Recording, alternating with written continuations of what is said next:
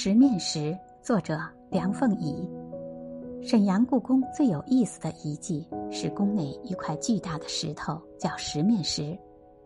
坊间有句话：“未见十面石，等于未见过世面。”这其中有两重意义：其一，十面石是价值连城、很少见的历史文物，石头四周有八个同等面积的面，都有碑文。令朝天府地上下各一面视为十面，没有机会看过这块石，等于大乡里。另一重意义却很有哲理，意思是做人未能对事情事理做面面观，便是看不全看不透，就不可妄言自己见过世面。